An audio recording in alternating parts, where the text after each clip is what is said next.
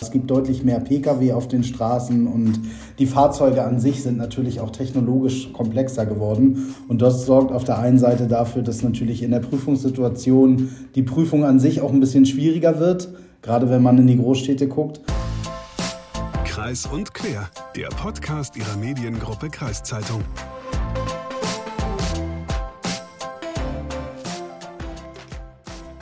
Wie lange hast du schon deinen Führerschein? Ah, da muss ich echt nachdenken, weil ich habe den schon ziemlich lang. Ich glaube, ja, um die 40 Jahre bestimmt. Ich habe meinen seit 2013, also auch schon zehn Jahre, sehe ich gerade, merke ich gerade. Jetzt fühle ich mich irgendwie alt. Ja, das ist schön, dass du dich auch mal alt fühlst und dieses Gefühl bekommst. Ja, aber wie sagt man so schön, du bist nur so alt, wie du dich fühlst. Wenn ich mich nicht alt fühle, dann bin ich auch nicht alt. Ja, deine Worte in großen Ehren. Aber weg jetzt vom Thema Alter und hin zu unserem aktuellen Thema, denn es geht heute um Führerscheine. Genau, es geht darum, dass immer mehr Fahrschülerinnen und Fahrschüler durch die theoretische oder die praktische Prüfung fallen und sich dieser Negativtrend schon seit Jahren zeigt. Und es geht auch um diesen guten alten Lappen, also den Führerschein, wie ich ihn damals noch bekommen habe. Und diese alten Lappen, die sollen nach Geburtsjahrgängen digitalisiert werden, also in so eine Karte umgetauscht werden. Aber bevor wir dazu kommen, erstmal Hallo und herzlich willkommen zu einer neuen Folge von Kreis und Quer, ein Podcast der Mediengruppe Kreiszeitung. Ich bin Hagen Wolf. Und ich bin Leslie Schmidt. Zurück von den alten Führerscheinhasen zu den jungen Leuten. Ich wollte wissen, warum immer mehr Fahrschülerinnen und Fahrschüler durchfallen und habe deshalb mit Klaas Alexander Stroh gesprochen. Er ist Pressesprecher für den Bereich Mobilität beim TÜV Nord, der ja auch hier in Niedersachsen die Fahrprüfungen durchführt. In den letzten zehn Jahren ist die Zahl der Menschen, die bei der theoretischen oder bei der praktischen Fahrprüfung durchgefallen sind, gestiegen. Inwiefern können Sie das denn aus Ihrer Erfahrung bestätigen? Ja, also das, äh, die Zahlen liegen uns ja auch vor. Also wir sehen ja auch die Statistiken und führen da ja, sag ich mal, selber auch Buch, äh, was, was das Thema angeht. Und da kann man dann schon sehen, dass die, dass die Zahlen gestiegen sind. Also wenn wir jetzt die, die praktische Prüfung nehmen, äh, Führerscheinklasse B, das ist ja, sage ich mal, der häufigste Prüfungsfall, dann ist die in den letzten zehn Jahren um rund 5% gestiegen und dafür gibt es natürlich unterschiedliche Gründe. Also in der Theorie hat man natürlich auch äh, steigende Nichtbestehensquoten, aber in der, in der Praxis fällt das natürlich umso mehr auf und ja, da haben wir uns natürlich auch mal die Frage gestellt, wo, woran könnte das denn liegen? Und woran liegt's? Ja, das, man kann da eigentlich ganz unterschiedliche Gründe ins Feld führen. Also zum einen ist der Verkehr natürlich auch deutlich äh, komplexer und komplizierter geworden. Also wenn man jetzt in, in deutsche Großstädte schaut, äh, ist da die Verkehrssituation natürlich sehr, sehr komplex. Es gibt unterschiedliche Verkehrsträger, sei es Fahrradfahrer, sei es E-Scooterfahrer. Es gibt deutlich mehr Pkw auf den Straßen und die Fahrzeuge an sich sind natürlich auch technologisch komplexer geworden. Und das sorgt auf der einen Seite dafür, dass natürlich in der Prüfungssituation die Prüfung an sich auch ein bisschen schwieriger wird, gerade wenn man in die Großstädte guckt. Und äh, andererseits ähm, sind die Leute vielleicht nicht mehr so geübt darin, äh, auch die, die, ja, das, das Straßenumfeld im Blick zu haben. Da müssen sie einfach mal in öffentliche Verkehrsmittel gucken. Also da äh, sitzen die wenigsten Leute drin und achten so auf den fließenden Verkehr, sondern sind dann doch eher in ihr Smartphone vertieft. Das wäre jetzt auch eine meiner nächsten Fragen gewesen, ähm, inwiefern da vielleicht auch das Smartphone oder die ähm, ja die sozialen Medien eine Rolle spielen, könnte man sagen, dass die Fahrschülerinnen und Fahrschüler von heute einfach dadurch unkonzentrierter sind? Ja, also die, die, die Aufmerksamkeitsspanne ist da schon äh, geringer und ähm, wie ich das eben schon angedeutet habe, also äh, in der Vergangenheit ist man vielleicht häufiger als aufmerksamer Beifahrer unterwegs gewesen. Das heißt, man hat auch mal geguckt, oh, wie sieht denn die Verkehrssituation aktuell aus und äh, was kann ich da irgendwie für mich noch draußen mitnehmen und das hat man heutzutage leider immer seltener und das heißt, dass die Leute dann natürlich auch in der Prüfungssituation schneller überfordert sind. Also das stellen wir durchaus fest. Sind denn die Prüfungen an sich heute auch schwieriger als früher? Ich würde sagen ja und nein. Also einerseits ähm, wurde die Prüfzeit verlängert, das heißt, man fährt statt 45 Minuten nun 55 Minuten.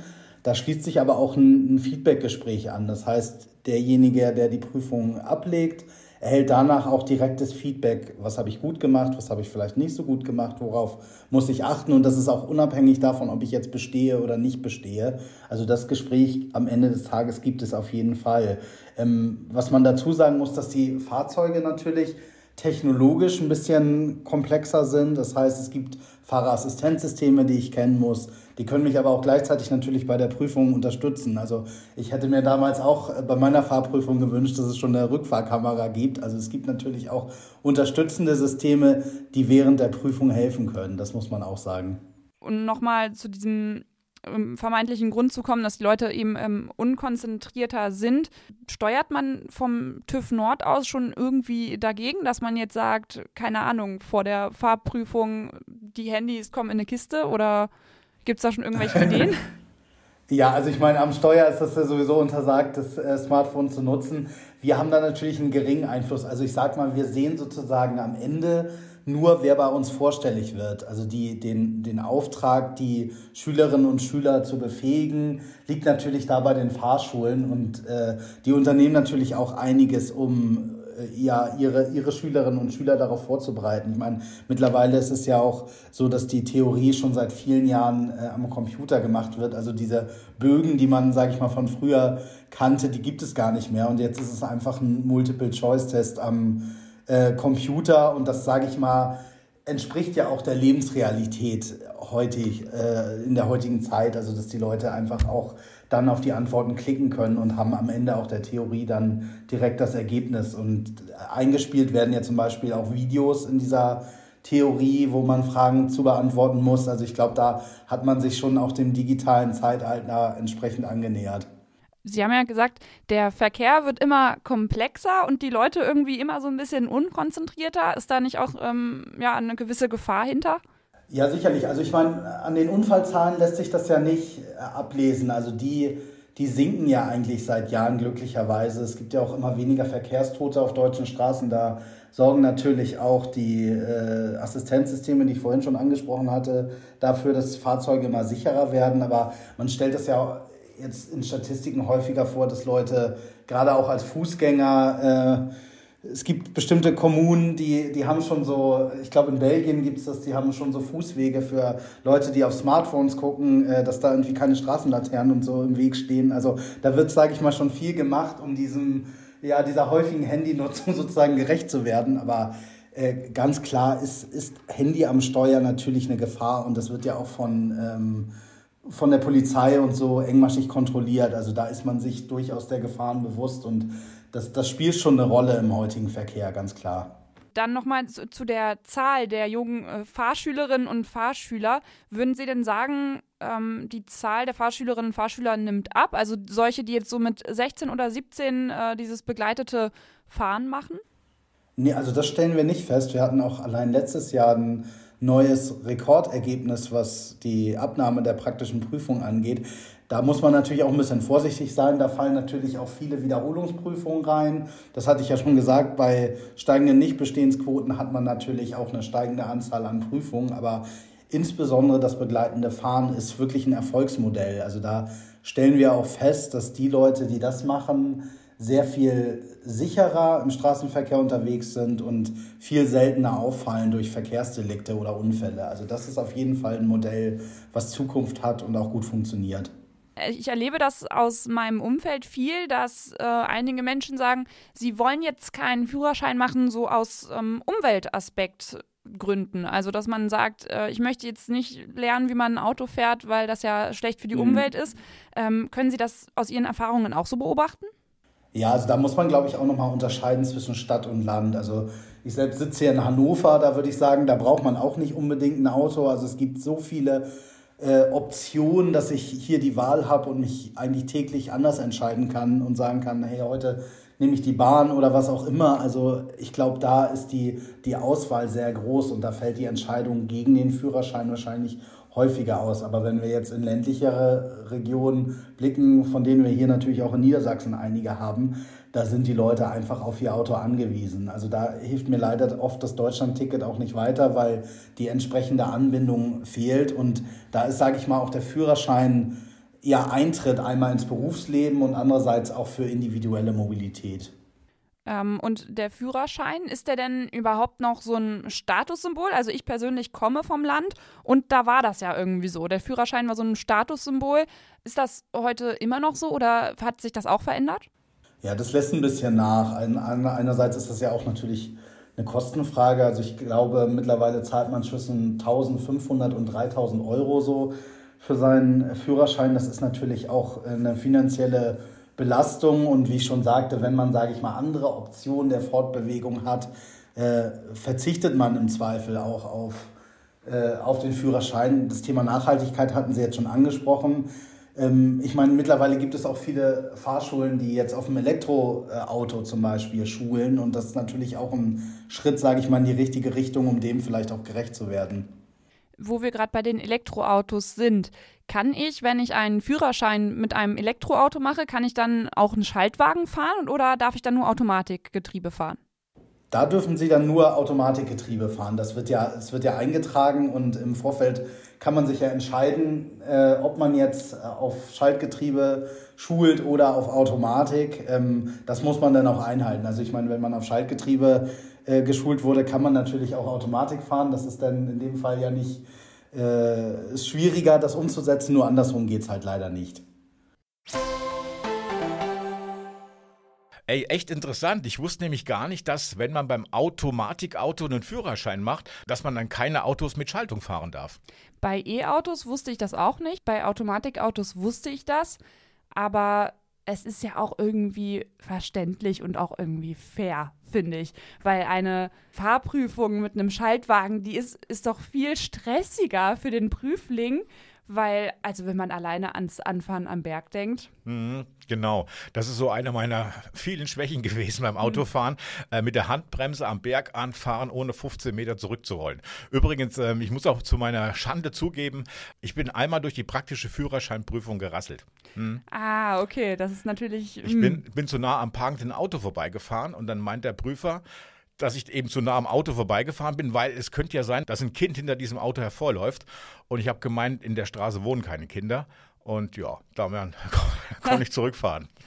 Ah, okay, ja, bei mir, ähm, ich bin nicht durchgefallen, aber es war knapp, weil ich habe mich dann am Ende so gefreut, so ja, uhu, ne, ich habe es geschafft. Und der Fahrlehrer dann so, ja, aber es war knapp, weil du hast nicht genug in die Spiegel geguckt und so. Und ich war immer damit beschäftigt. Ich habe gedacht, du guckst immer in den Spiegel. Ja, ja, natürlich. Ja. Aber irgendwie hatte ich das Gefühl, die Prüfer wollen das auch immer so, dass du wirklich die ganze Zeit guckst. Und ich habe meistens in den Rückspiegel geguckt und links. Aber rechts ist ja auch noch einer. Und dann musst du ja die ganze Zeit.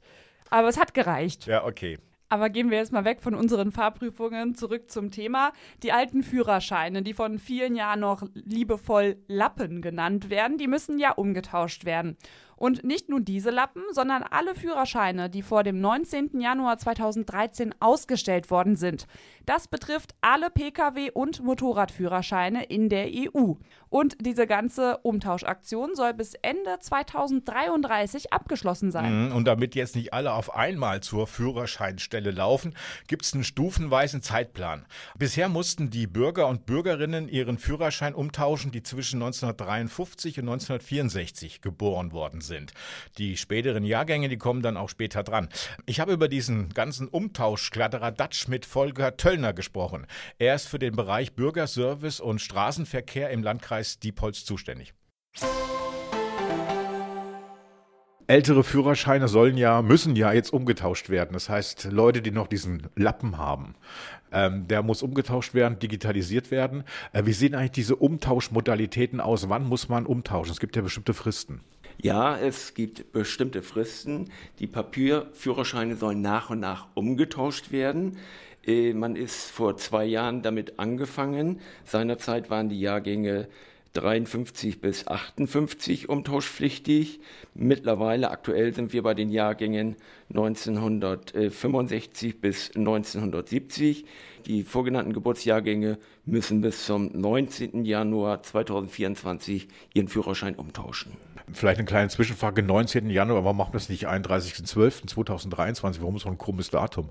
Ja, man hätte sicherlich das Jahresende nehmen können, nur die EU-Verordnung äh, gibt dieses Datum vor, ist am 19. Januar dementsprechend erlassen worden und da hat man gesagt, von diesem Tage an.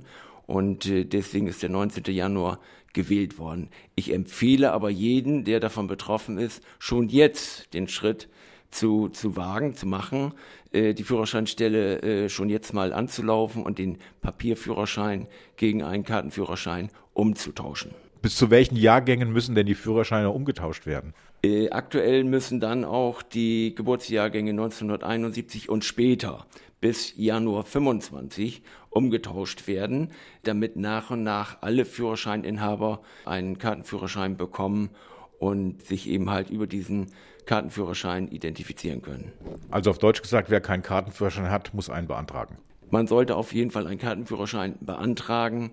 Wenn ich den alten Papierführerschein über das entsprechende Datum hinaus benutze, dann könnte es ein, ein Verwarngeld geben, äh, was dann äh, von der Polizei im Bedarfsfall festgesetzt werden könnte. Aufs Verwarngeld kommen wir vielleicht später noch zu sprechen. Wie haben die Bürger denn diese Umtauschaktionen angenommen?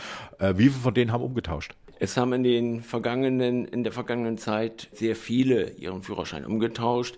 Wir haben insgesamt im Führerscheinbereich jährlich in etwa 15.000 äh, Führerscheinanträge und davon circa 5000 Umtauschanträge, die natürlich zusätzlich bearbeitet werden mussten. Und äh, das hat schon so ein bisschen Rückstände ergeben und Stau. Aber wir haben da auch entsprechend nachgebessert und äh, weiteres Personal eingesetzt. Auch Kollegen aus anderen Bereichen haben äh, beim Führerscheinumtausch intensiv unterstützt und dafür sind wir natürlich auch dankbar. Wenn ich jetzt einen Führerscheinumtausch beantrage, wie lange dauert das ungefähr? Es kommt darauf an, wenn Sie den momentan beantragen, geht es recht zügig, weil wir derzeit nicht ganz so viele Umtauschanträge haben. Wenn Sie zum Jahresende kommen, dann muss man sicherlich mit drei, vier Wochen Wartezeit rechnen. Der Antrag wird hier abgegeben. Die Daten werden soweit aufgenommen. Wir geben die Sachen dann weiter zur Bundesdruckerei und irgendwann nach äh, einigen Wochen, je nachdem wann beantragt wird, nach einigen Wochen äh, wird der Führerschein dann direkt nach Hause geschickt. Was kosten diese Umstellung? Die Umtauschaktion kostet 30,30 Euro und äh, das beinhaltet sämtliche Kosten und auch äh, eben halt äh, das äh, Senden zu der Heimatadresse. Nicht alle Bürger haben ihre und Bürgerinnen haben ihre alten Führerscheine bisher umgetauscht. Die Aktion, Sie haben gesagt, lief eigentlich ganz gut, aber doch nicht haben sie alle gemacht. Gab es Reaktionen bei den Leuten, die umgetauscht haben? Waren die irgendwie moffelig oder irgendwie? Natürlich haben das einige Bürger schon hinterfragt und waren auch ein wenig äh, verunsichert, warum und wieso umgetauscht werden muss. Nur das ist eben halt die EU-Vorgabe gewesen. Man will genauso wie beim Personalausweis auch, dass der Führerschein aktuell gehalten wird. Wir wissen alle, die alten Papierführerscheine haben oftmals Bilder mit 16, 18 Jahren, die absolut nicht mehr aktuell sind. Und deswegen ist diese Umtauschaktion sicherlich auch sinnvoll und äh, Kollegen haben auch versucht, das entsprechend den Betroffenen zu erläutern. Es könnte ein Verwarngeld der Polizei kosten, wenn man erwischt wird mit dem alten Lappenführerschein noch. Wie hoch könnte denn das Verwarngeld ausfallen? Das Verwarngeld, was festgesetzt werden kann, liegt derzeit bei 10 Euro. Und äh, wenn diese 10 Euro dann nicht bezahlt werden, könnte es zu einem Ordnungswidrigkeitenverfahren führen. Aber da haben wir bisher noch keine weiteren Vorgänge gehabt und äh, das ist noch alles entspannt. Das heißt also, auch wenn ich meinen Führerschein nicht umtausche, das heißt keinen gültigen Führerschein habe, habe ich trotzdem eine Fahrerlaubnis durch diesen alten Lappen. Da muss man sicherlich unterscheiden zwischen Führerschein und Fahrerlaubnis. Der Führerschein wird ungültig und sollte entsprechend umgetauscht werden. Und die Fahrerlaubnis habe ich aber. Die Fahrerlaubnis haben Sie. So, jetzt lass mich mal kurz eine Wahrscheinlichkeitsrechnung aufmachen. Also, mhm. der Umtausch von diesem Lappen in diesen digitalen Führerschein, der kostet neben Zeit, die man aufbringen muss, natürlich aber auch Geld. Und zwar 30 Euro. Und wenn ich jetzt noch mit dem alten Lappen erwischt werde, dann kann dann kann die Polizei ein Bußgeld von 10 Euro verhängen.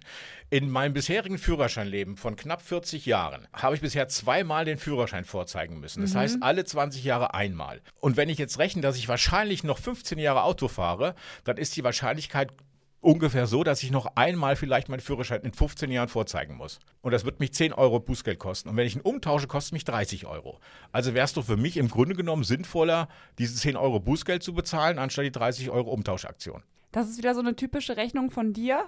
Ja. Äh, weiß ich, Ich- jetzt nicht, Ja, ich, wer da noch drauf kommen würde. ja, ich hoffe, es kommt keiner drauf. Irgendwie willst du immer gegen den Strom schwimmen. Nein, ja, ja. Ähm, ich ich gucke nur, was am besten für mich rauskommt. Mhm. Aber auf der anderen Seite, wie gesagt, äh, ich will jetzt hier nicht zur, zur Ordnungswidrigkeiten Nein, aufrufen. nein. also liebe Bürgerinnen und Bürger, tauscht euren Führerschein richtig und ordnungsgemäß um, wie das schön vorgeschrieben wurde von der EU. Okay. Und für alle Führerscheine, die ab dem 19. Januar 2013 ausgestellt worden sind, So wie deiner. so wie meiner, diese Führerscheine, die sind nicht mehr ein Leben lang gültig, wie ich jetzt erfahren habe, sondern nur 15 Jahre.